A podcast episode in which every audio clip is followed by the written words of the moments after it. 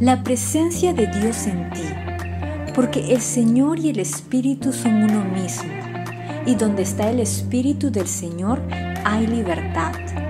Y nosotros no tenemos ningún velo que nos cubra la cara, somos como un espejo que refleja la grandeza del Señor, quien cambia nuestra vida. Gracias a la acción de su Espíritu en nosotros, cada vez nos parecemos más a Él. Segunda de Corintios capítulo 3 versículos 17 y 18. Cuando le entregamos nuestra vida a Cristo, su Espíritu viene a vivir dentro de nosotros y eso hace toda la diferencia. El versículo de hoy nos enseña que donde quiera que esté el Espíritu del Señor hay libertad.